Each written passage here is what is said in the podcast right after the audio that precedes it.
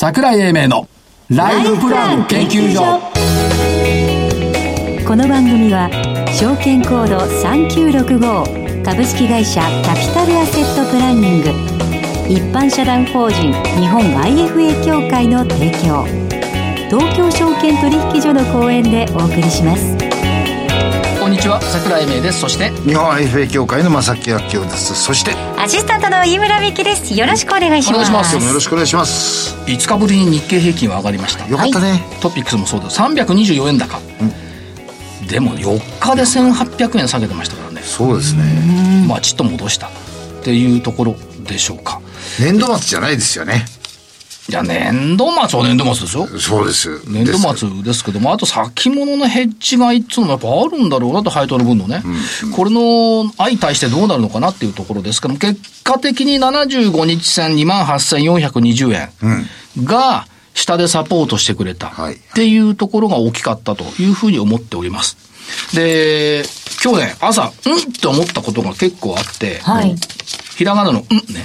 うえーっと、数字がいくつあってですね、いくつかあって、一つはね、クイックの3月19日時点、先週末時点の信用評価損益率、マイナス5.99だったのよ。んはいはいで、その前の週がマイナス8.10。その前がマイナス10.02ぐらいだったかな。マイナス10ぐらいをうろちょろしていたのに、8%になって5%でしょ。これで、マイナス5を割れ込んでくると、反転なんですよ。うんつまり警戒水準にこれ実は来てる。はいプラスになったら必ず、必ずって、プラスになったら株下がりますからね。という水準がもう近づいてきてた、先週末時点でね。はいだから、まあ、それが一つあったでしょ。それから最、信用の改ざんが3兆円台に乗りました。3兆円台に乗ったっていうことは、19日までは、これマイナス5 5.99だから利益出てたんですけども、今週、この4日間で1800円下げたんで、利益結構吐き出したから、来週の信用評価損益率がどうなるかが人非常に興味深い。それから、えっ、と、先週末時点の最低売り算が、えっ、と、972億円減って、改ざんが4652億円増えて、4、最近ね、改ざんがね、5000億円レベルで毎日減、毎週減ったり増えたりしてるの。で、えっ、と、うろちょろしているプレイヤーは、まずはみずほなのよ。あみずほの動向でこれは変わるのねあ。しかしこんなに金額でもって増えたり減ったりしてます？してないね。普通何百億円レベル。でしょ？だから、あともう一つね、買いの方で入ってきた野村と三菱 UFJ なのね。面白いのはですね、外資系のプレイヤーがほとんど登場してこない。日々、日々登場するのよ、クレディ・スイスとか。はいはい日々は登場するんだけど、習字にすると消えるの。つまり、だから、空売り比率が44%がななったりしてますけど、やっぱり日ばかりなんだねっていうことの防証にもね、そういうね多分なってくるだろうってこと。で、もう一個がね、日銀、はい昨日 ETF 買いました。はい前場2%ぐらい下がってたから、トピックスが。701億円。はい今までは501億円だった。そうですよね200億円増やした。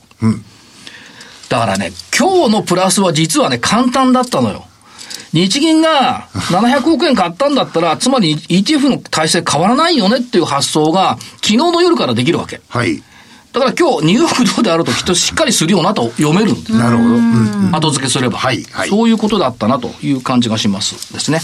で、えっ、と、先週の銘柄、はい×よう下げましたね。はいそうですね UT グループ。いい会社なんだけどな。いいですね2146。39、3905円から3370円、600円、500円近く下げた。とかはい10%以上の下落。えー私、ウィルプラス。ジープはやっぱ走ってるもんね。ジープ多いんですよやっぱね、自分の体信じましょうね。数字とかね。あの、活字じゃなくて、自分の目と自分の体感を信じましょう。はい勉強します製造現、UT グループ紹介するのは製造現場行ってこなくちゃ。はいウィルプラス、1324円から1347円、20円だけしか上がってないですけど、丸。LA ホールディングス、1282円から1412円、丸。これだって自分の体使ってんだよ。先々週一緒に福岡行ったんだから。あわかりましたね？わかりました1100キロ移動したら往復2200キロよ。わかりました仕事で行ったんじゃないですか え、え、雨の中。AI クロス、これは下がっちゃいました。1873円から1795円。ジェータはいいと思ったんだけどな。8740円から8360円、×ということで、〇〇××、勝率5割。えーっと、ゾウさん、×、はい×勝率0割。はいということで、今日はちゃんと銘柄説明してくださいねいや。説明はそんなに、えー簡単ではないですよこれはなえーなんか言った時に、これね、正木さんが余計だったの先週、J タワーを言った時にね、はい言った後に桜井さんの勝ちって言ったんだよな。そう言った。見てごらんなさいよ、J タワー罰になって。この一言なければ丸だったの。惜しかった。そういうことかい？それは理由にはならないでしょ。どうぞ。はい。どうぞじゃないですか。はい。僕はあの、デジタルトランスフォーメーションっていう時代の流れですか、コロナ禍でもって、えっ、と、DX、えっ、と、デジタル技術を使って、えー企業価値のお創造、あるいは、えーサービスの開発などをやってる、グッドパッチ。おグッドパッチ、はいえー、7351と同時に3月にね、えっ、と、伊藤忠テクノソリューションと、ここ、業務提携、うん、デジタル DX 部門やで、はい業務提携されたんですよ。うん。で、この部分のところ、伊藤忠さんの方は5000億企業でね、まだまだグッドパッチさん小さいんですが、この分野でもってかなり成長力を見込んでいるんではないかと思いまして、えー、7351グッドパッチと、もう一社、はいえー、4739伊藤忠テクノソリューション、2社にしたいと思います。そう、伊藤忠テクノソリューションはなんで？え、この両ここがまさに、あの、DX 間事業の中核なんですよ、今。日本の中で。はい。この分野がまだ伸びていくだろうと思うんで、この協業のペアほを進めたいと。本社どこにあるか知ってる？考えました。え？CTC の本社どこにあるか知ってる ?CTC の本社、行ったことない。絶対見てるよ。あ、そう。首都高3号線下っていくと駒沢大学左側にあるよ。あ、そうなんですか。んおー。行ったことある？何回も行ってます。あ、そうですか。はい。じゃあ次どうぞ。はい、次どうぞ。4118。はい。金か。おうまあ、エンビートソーダですけど、えっと、ちょっと興味を持ったのは、医療機器、医薬、電子材料、カテーテル、バイオ医薬品。こういったところに、ちょっと興味を持ちまして、ヨーロッパの展開もね、ちょっと頑張ってきてるよねっていうのがあって。中身が変わってきてますよね。変わってること明らかに変わってる。4118金かね。それから、えっと、6201、トヨタ食器。はい。自動搬送ロボットだとか、えっ、と、買い物サポート、それから病院の物品回収、まあ、もともとフォークリフトやってたから、はいでやってるんだよ。やってるそういう、まあ、トヨタの親分ですよ。それから、えっ、と、これね、あ、先週のグレイス、はい。おはい。6541。やっぱ話が、やっぱこれからちょっと、CM に期待する。CM 楽しみですね。はい。ということで、えー以上です。はいでは、この後、ゲストのご登場です。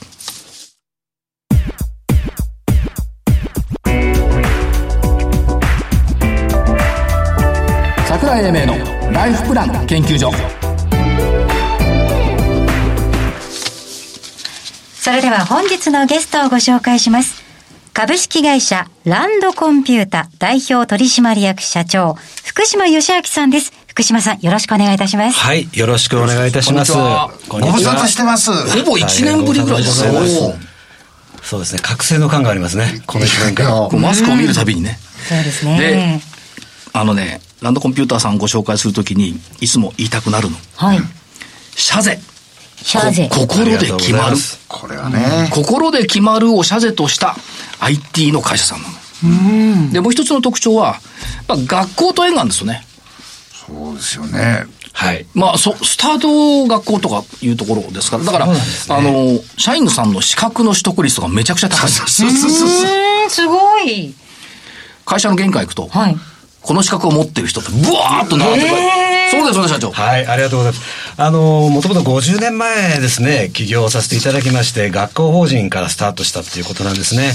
まあ、大きく3つ大きな法人があるんですけれども、まあ、22個学校としてはございます。まあ、幼稚園から大学院までね、いろいろあるんですけれども、まあ、渋谷教育学園っていうグループ、それから多摩大学グループですね。これは寺島次郎さん学長していただいてますけれども、あとは東京医療保険大学グループですね。こういったところの、おまあ、えー素地があるということで、えーまあ、そうですね、会社がそう、あの、なんですか、学校をやるってパターンあるんですけど、学校がこう会社を起こすみたいなね、ちょっと面白い、珍しい会社だということで認識いただければというふうに思っております。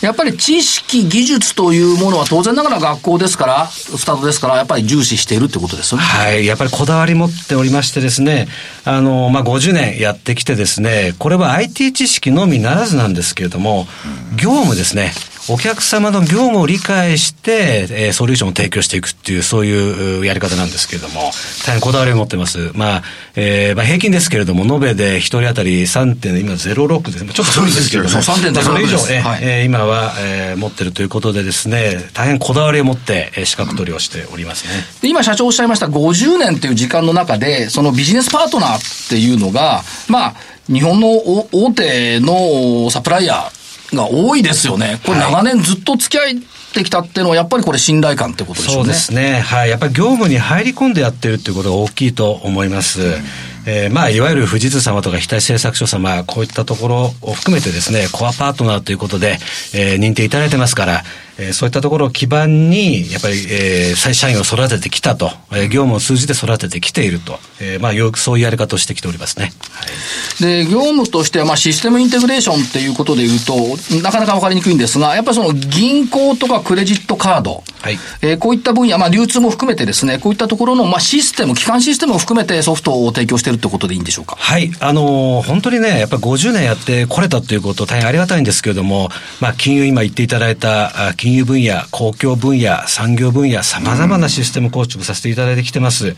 えー、まあ、そういったところですね、えー、業務知識を生かして、ベースとしては、えー、やはりそういった大手様と一緒に仕事をさせていただいているということ、えー、それ以外にね、直ユーザーのやっぱ比率っていうのも大変注目しておりまして、はい、えー、直接ビジネスをお客様を増やすっていうことも一生懸命やっております。ですから、まあ、あの、お客様のニーズがあるところに当然ながら、あニーズのあるものを提供する。とい。うことですね。で、最近だとどうなんですか？やっぱそのネットバンクだとか、はい、まあそういった分野の拡大っていうのは大きいように見えるんですが、いかがなんでしょうか？はい。あのもちろん、もちろん、基幹システム、銀行系で言いますとね、基幹のシステム、大手さんやらせていただいてきてましたけれども、やはり昨今の流れですね、えー、金融のやっぱり再編っていうんですか、えー、まあ、金融業界のみならず、えー、さ、あの、流通系とか、えー、そういったところも参入してきておりますから、えー、そういったところのネットの、おまあ、お客さんと接点ですね、はい、接点が増えてきてるっていう、接点系の仕事ということを大変力を入れてやってきておりますね。もう一つ、その、最近っていうか、ここ数年、クラウドっていう言葉が出てきて、クラウドコンピューティング、これが伸びてきているなというふうに思うんですが、そうなると、はい、パあの、請負だけじゃなくて、パッケージベースでのものもスタートしてきてる、あの、拡大してきてるっていう見方でよろしいでしょうか、はい、そうなんです。あの、私ども、大きくはシステムインテグレーションという、いわゆるその業務の開発、お客様と一緒になって開発するところ、そこがこの50年やってきているというところなんですけれども、今おっしゃったようなパッケージサービスですね。特にクラウドコンピューティングの時代ですから、クラウドのシステムを載せて、えー、まあ早く開発の手法も変わってきてまして、そういったところの分野をとにかく注力してやっているということでございますね。はい。というところで、やっぱりクラウド、それから IoT、AI、といったところが、まあ、あの、今伸びている分野になってきていると。はい。いうこと、そうですね。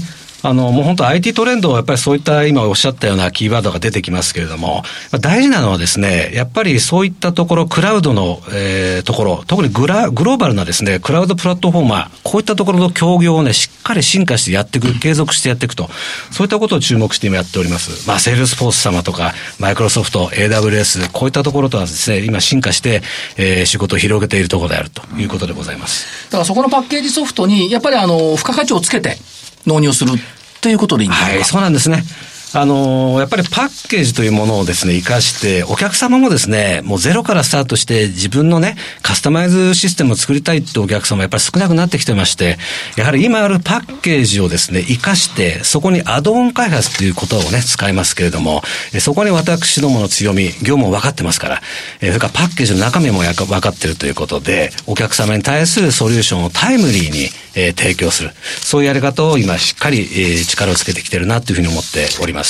今社長おっしゃいました。業務が分かってるって一言でおっしゃいましたけど、さっきのその資格系でいくと、はい、銀行業務検定とか、えっ、ー、と、証券外務員とか、はい、あるいはその流通系でいくと販売士とか、はい、医療でいくと医療情報技師、診療情報管理士、まあ、簿記まで含めると、IT 系じゃなくてこういう資格も持って実務に精通しているから、アドオンできるってことですよね。そうですね。あの、やはりですね、業務なんですね。やはりこれからのですね、日本の社会ですけれども、お客様ね、内製化というのが、実はこれから広がってくるんですね。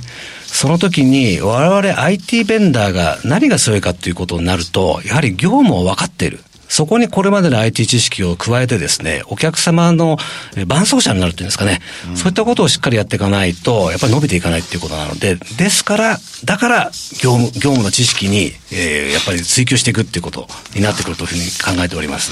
逆に言うと、そのクライアントさんにしてみると、あ、そうなんだよ、そこなんだよっていう言葉がやっぱり聞かれることが多いってことですよね。そうなんですね。まあそういうような、やっぱりそれ伴走者なんでね、そういったやっぱり求められるところに即対応できるような、えー、ことをね、やっぱり社員一度こう意識してね、お客様のと寄り添っていくと、こういう形でございますね。あと業績面で伺いますと、はい、えっ、ー、と、今3月期、ということで見ていくと、売上高の見通しが87億、はい、ということになってきてますし、はい、営業利益が5億1400万といったところになってきているというところですが、やっぱりコロナの影響は多少あったと見た方がいいんでしょうか？そうですね。えっ、ー、と、作体でいうとですね、若干やっぱり売上マイナスになってしまったというね、はい、実際こうございまして、えー、ただまあ発表内容より、あの、また1億円の乗せてね、はい、えー、売上乗せられるということで、今努力してなりそうな状況でございますけれども、やっぱりそういった影響を受けたっていうことが大きいかなというふうに思ってますね。あの、まあ、前年年度法改正に伴う開発案件のまあ反動が出たとか、はい、Windows 10のね、更新案件のまあ減ってしまったっていうのもちょっとあって、まああまり言い訳言いたくないんですけれども、これのもともとあるシステムインテグレーションが若干ちょっとしぼんだっていう形ですね。はい、一方、えー、パッケージサービスですね、クラウドを中心としたまあ仕事なんですけれども、ここはですね、20%伸ばしてる。はい、セールスフォースに関して言うと50%伸ばしてる。こういう形にちょっとやっぱシフトをね、はい、してきてるっていうことが、まあ、まあ、今年今年度できてるのかなっていうふうには、えー、判断しております。まあ、そうは言ってもその87億円の売り上げってことは、まあ、あの、中継で掲げているのがアタック100で100億円ですから、はい、近づいてきているなというふうに見ていていいんでしょうね。うね9合目まで来ましたけれども、まずは通過点ですね。はい、これをもう早急に、えー、達成してですね、まあ、200億、300億、こういった会社にしたいなというふうに思っております。そして、まあ、業務経験というお話もありました。実績というお話もありました。で、えー、じ、じ、直のユーザー取引を拡大していく。はい、それから一括請負も増やしていく。ということを今目指しているということですが、興味深いのが、まあ、今年秋ですよね、デジタル庁って創設されますよね。はい、これって御社にとって、業界にとっても追い風でしょうが、御社にとっても追い風に見えるんですが、いかがでしょうか？はい、そうなんです。うん、あの、もともと、これ日本のね、問題だというふうに言われてますけれども、自治体様とか観光庁様とか、それぞれでシステムを作ってきて、縦割りのね、えー、その業界の習わしみたいなのがあって、それぞれシステム作ってきたっていうことなんですけれども、まあ、デジタル庁ができた理由っていうの一つは、やっぱりプラットフォームを作ってね、えー、そちらの方にシステムを各省庁で載せていくってことがこれから起きてくるんですね。これがね、相当な仕事の幅になるというふうに思ってまして、私ども観光庁やってますんで、そこをやっぱり注力してアクセル踏んでいきたいというふうに思っております。これは、早くやんなきゃいけないですよね。そうですね、もう国の。コロナの給付金のところは、あからさまになったなら繋がってないじゃん、みたいな。これやらなきゃいかんってことですよね。そうですね。公共分野案件の受注を一生懸命獲得する方でいこうということと、もう一つのキーワードは、やっぱり DX ですよね、データ連携。はいこれもやっぱりキーワードになってきます？そうなんです。あのね、こちらデジタルというキーワードがですね、これはもう必須になってくるんですね、これからですね。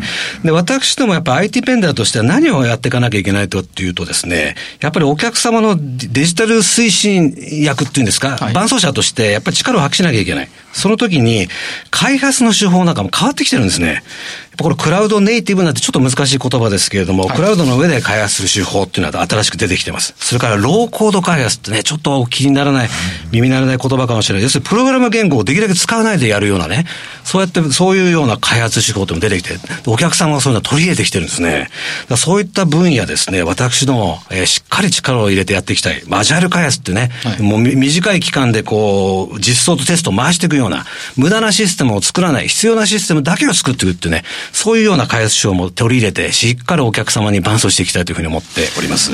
やっぱりスピードっていうのは重要になってくるわけですね。そうですね。はい。もうお客様、もう開発期間も長い、もう何でもかけてね、やっと納品できるなんていうのはもう時代遅れなんですね。その場その場でもうイテレーションして、えー、もう、えー、あの、えー、変更してですね、テストしてっていうのを繰り返して、いいシステムを短い期間で作る。こういったものが求められてますね、世の中で。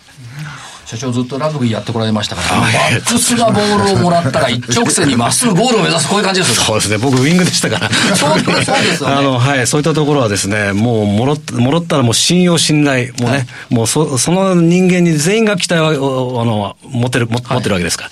もう役目を果たすということだと思いますね。タックルを外しながらまっすぐに進むと、ね、そうですね。はい。あと、この耳慣れない言葉です教育分野っていうのはやっぱり一つ出てくるんですか？はい。あのー、今、例えばですね、ギガスクールなんて言って今、もう改革進んでますね。まあ、私どもの学校、関連学校も一生懸命やってますけれども、まあ、文科省が5000億の予算つけてやってますんで、そういったところのやっぱり、えー、教育現場の IT 化、はい、そういったところもしっかり私ども今やってますんで、えー、インフラ関係を中心にね、今、えー、進めております。それらを背景に、やっぱりその中部地区、九州地区での営業所新設されて、えー、エリアを拡大してきた。そう読んでいいんですか？そうです。それはね、ホワイトスペースですね。いわゆる我々やってなかったところを広げようっていう取り組みなんですけれども、はい。九州中部、そこも今ね、事務所、えー、広げてやってますんで、はい。で、えー、DX 通信本部も作って、クラウド IoT、AI、ブロックチェーン等に向かっていくと。はい、そうですね。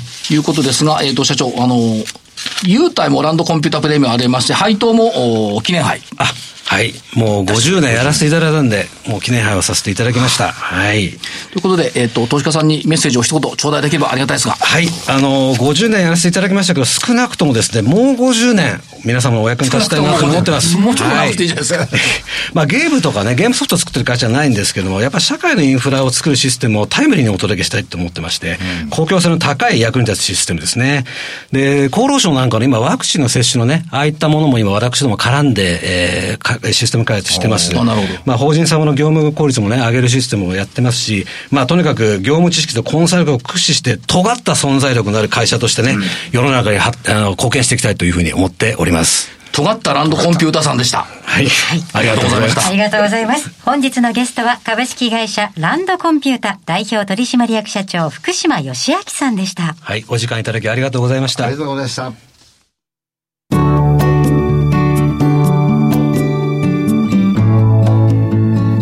週のライフスイート。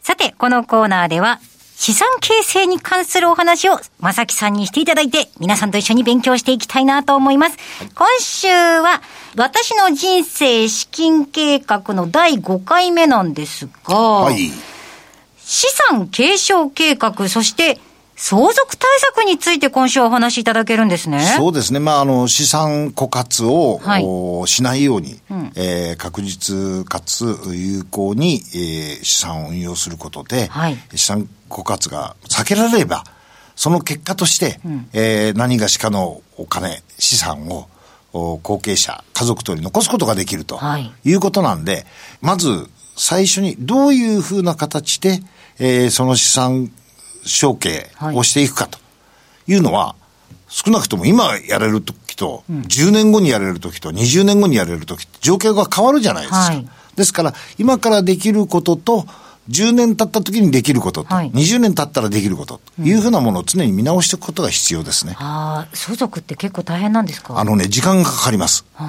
ですから、あくまでもなるべく早めに、無理のない金額で贈与等をしておくと、相続のことが発生したときに、えー、無理をしなくて、安全に、えー、資産承継できるというふうに思います、はい、そもそもその相続の金額とか、例えばなんか遺産争いとか、わかんないですけど、い、いろいろなんか、そういう問題って世の中本当にあるんですか？えー、亡くなってから、はい、えー、いざとなったときに、争う族、相続が起こってるケースというのが結構ありまして、はい、たくさんもらう人たちはあんまり起こらないんですが、あまりたくさんならないような人たちが結構揉めるんです。でもそれはじゃあ、例えば亡くなってから動くっていうんじゃ遅いんですか？遅いですね。まあ、なるべくであれば、はい、あの、家族に、えー、私は今いくらあるから、こういうふうなものであなたたちに今年いくらあげるねと。はいいうふうなものをこう知らせておくのが一番大事なんです。うん、そうするとみんな全体がわかるじゃないですか。はい、そのうちの今年いくらもらえたっていうのができるので、うん、まあ、あの、計画贈与を活用して、えー、資産承継をスムーズに進めていくと、はい、いうことが大事だと思います。そういうのって生前贈与とかっていうんでしたっけ？そうです。生前贈与を使うんですね。で、まあ、あの、えー、確定申告で、贈与税を払って、はいえー明らかに自分からこの人に、えー資産は移ってますとはいいうのが証明できると一番いいですね。はい。もらった方も嬉しいでしょ？はい。そうですね。事前に分かってた方が。です。それでもらった人ものをその人が運用するんですよ。ああ、そういうことですか。そういうことです。あら、もらっておしまいじゃなくて。違うんです。ああ、今使わなくてもいいから運用するんですよ。そっか。だって、投資は時間が長ければ長いほどいいんですもんね。よく覚えてますね。はい覚えましたそういうことです。いや、やっぱり、今まで、えーこれは第5回目になるんですが、うんお話聞かせていただきまして、はい。うん、一人じゃ難しいなっていうのは実感ですよねしました。。まあ、あの、項目、それから日々やること、それから時間をかけてやることっていうのが非常に多岐にわたってるんです。はいですから、自分が一番相続できる、あるいは相談できる人はいを選んで、その方から長期間にわたってアドバイスをしてもらうのが一番いいかなというふうに思います。はい。ある意味、あの、IFA は見守りサービスかもしれまあせんね。、そうかもしれませんね。えー資産計画、はい資金計画の見守りサービス。これをやはり、えーしていくのも IFA の仕事かなと思いますね。はい。重要なことです。はい、ありがとうございました。はい資産形成について学んでまいりました。えー、ぜひ過去の放送等々は、えー、ポッドキャストでご確認いただければと思います。以上、今週のライフスイートでした。それでは、ここでお知らせです。株式会社キャピタルアセットプランニングは、金融機関に最先端のシステムを提供しております。証券コードは3965-39老後。フィンテックにより日本人の豊かな老後と円滑な相続、事業承継を創造することをミッションとしております。国内42社の生命保険会社のうち2社に1社が当社のシステムを利用し、政府の設計から申し込み、契約締結に至る政府販売プロセスをペーパーレスにより実現しております。また、障害資金繰りをスマホで予想するライフプランアプリ、資産家向け相続財産承継システムを開発提供しております。証券コード3965-39老後。キャピタルアセットプランニングは、フィンテックによって人生100年時代の豊かな老後を実現いたします。資産運用の目標設定は人それぞれにより異なります。個々の目標達成のために独立、中立な立場から専門性を生かしたアドバイスをするのが金融商品仲介業 IFA です。一般社団法人日本 IFA 協会は企業 IR 情報を資産運用に有効活用していただくため、協賛企業のご支援のもと、この番組に協力しております。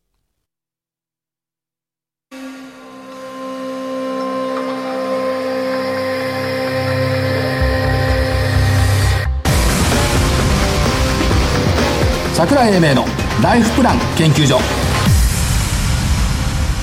この番組は、証券コード3965株式会社キャピタルアセットプランニング一般社団法人日本 IFA 協会の提供東京証券取引所の講演でお送りしました。なお、この番組は投資その他の行動を勧誘するものではありません。投資にかかる最終決定はご自身の判断で行っていただきますようお願いいたします。エッジの効いた福島社長のいコメント、良かったですよね。証券コードは3924。3924。はい。39だよね。39。で、24ってさ、ラグビーの15と野球の9足すと24。ああ、確かに。で、24は 8×3 だよね。そうです。蜂蜜だね。未来は甘い。甘い。桃源郷に読めるかな？というところ。3924って覚えて、覚えてもらったらいいんですよね、福島社長ね。まずはコードを覚えてもらって、その次に社名のランドコンピューターを覚えていただく。そう。ということで、えー分解して、やっぱり学びだから分解してやっていくとああ、すごい。いうところですよね。8×3。明日、じゃない、これから松山行くんだ。西行くんだ。西行くんです西行きます。ということで、えー西向く全商祭、全、前夜祭で今日は高かった。はい明日は西そのもの。ということで、桜井明と、えー、IFA 協会正木明夫、そして、アシスタントの飯村美希でした。それでは来週この時間まで、ごきげんよう。